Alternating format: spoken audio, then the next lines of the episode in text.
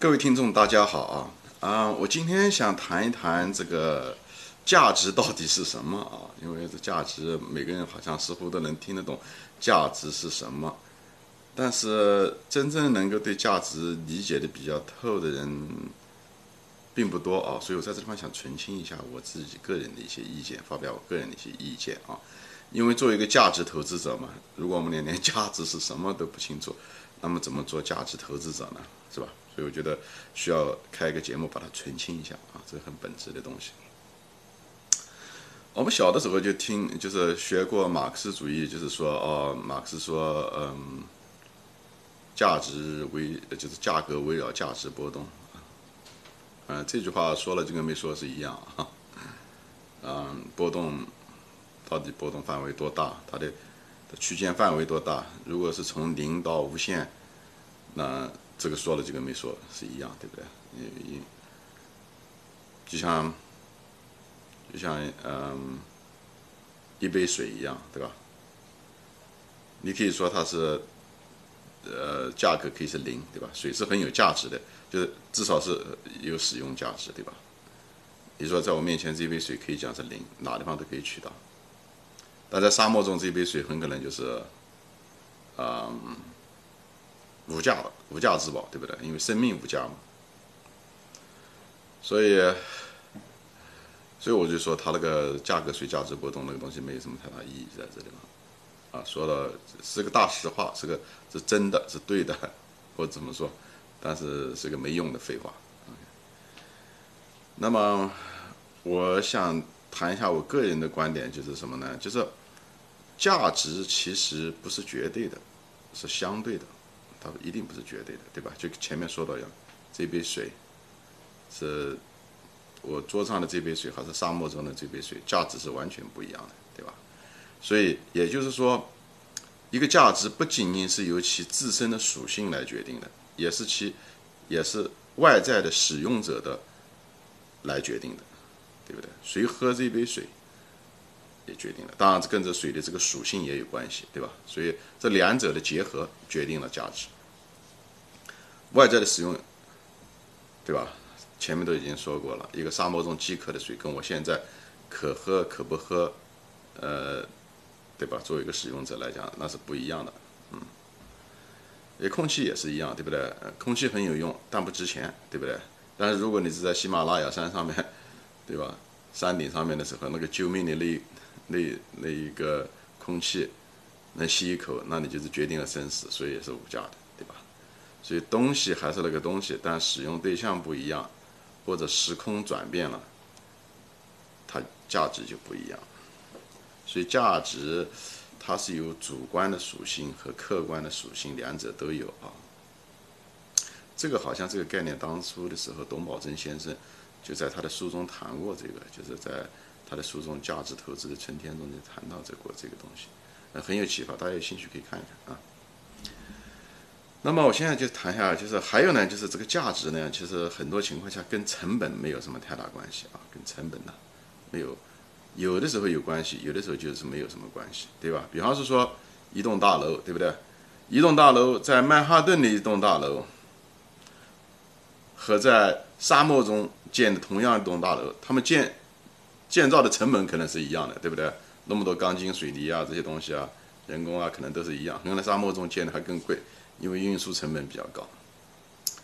但他们两个价值是完全不一样的。那么曼哈顿那栋楼的价值远远要高于那个沙漠中的，因为沙漠中的那栋楼是没有人住的，沙漠中没人住，所以它就没有价值。那么曼哈顿这个人那么拥挤，那么多人，对不对？很多金融公司都在那里。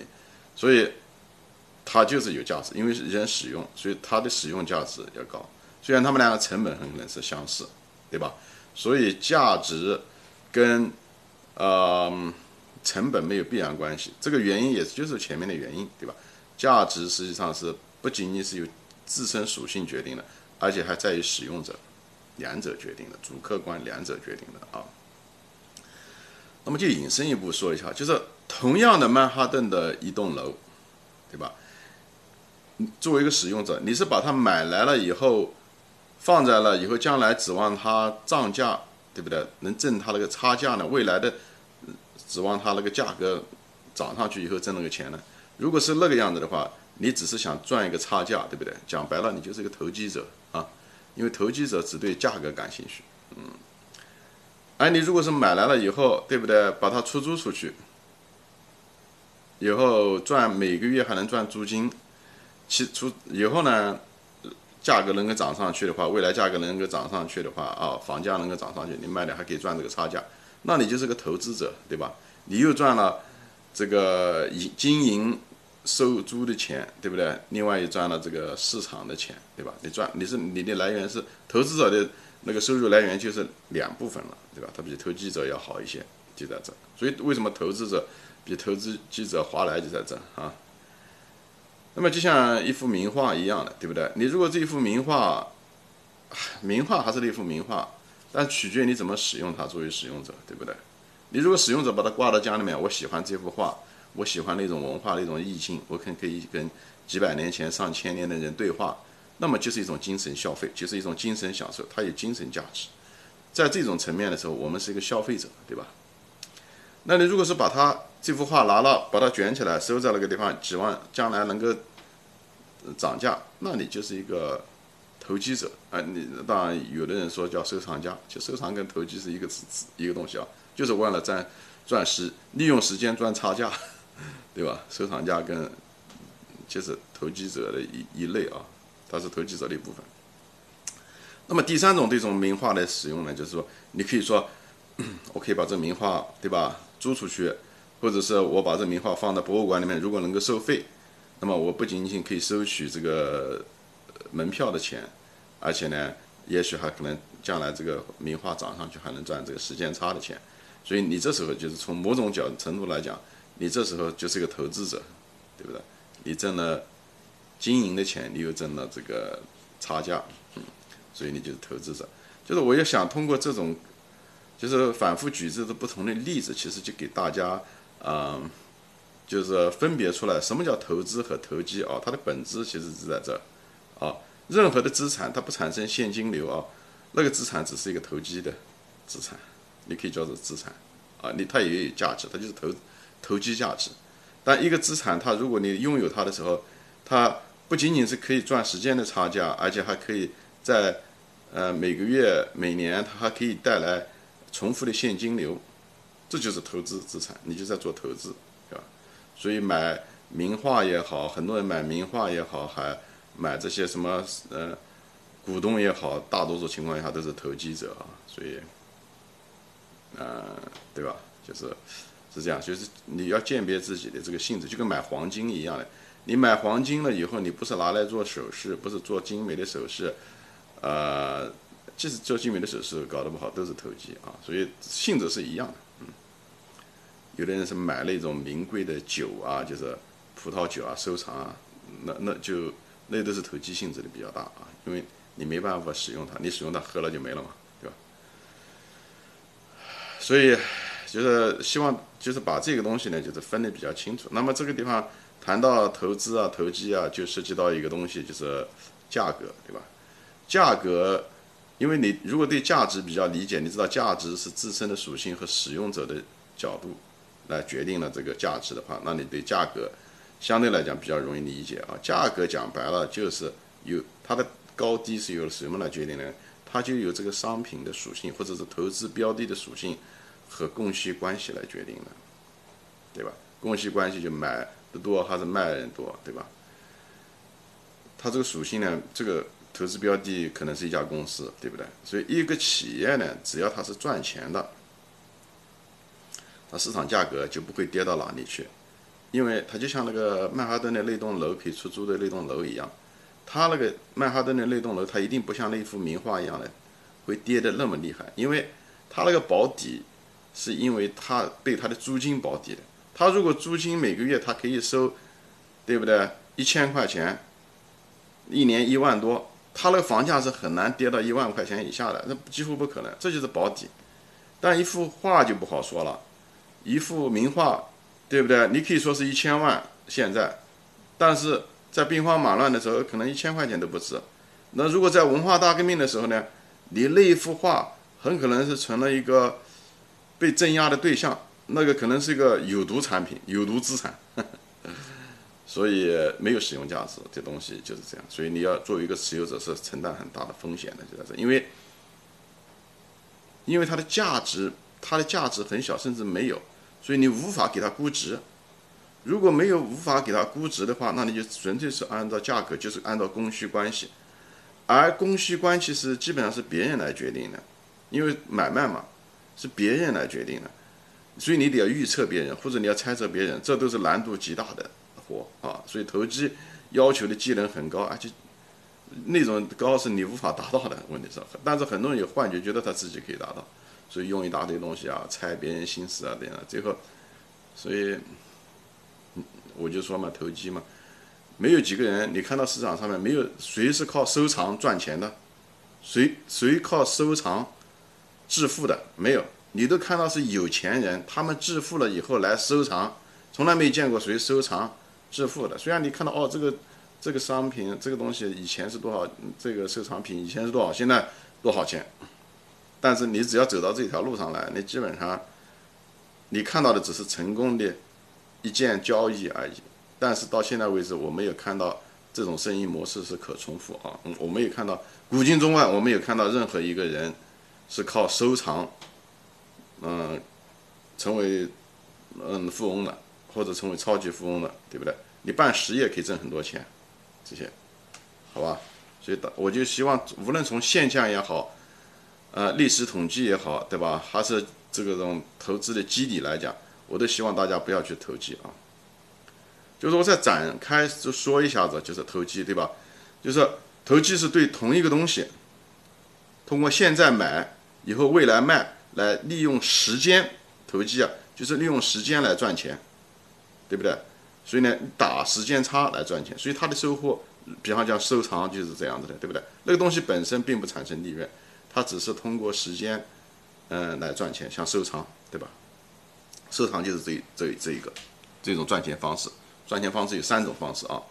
另外一种就是通过贸易或者实业的方式，就做实业或者贸易。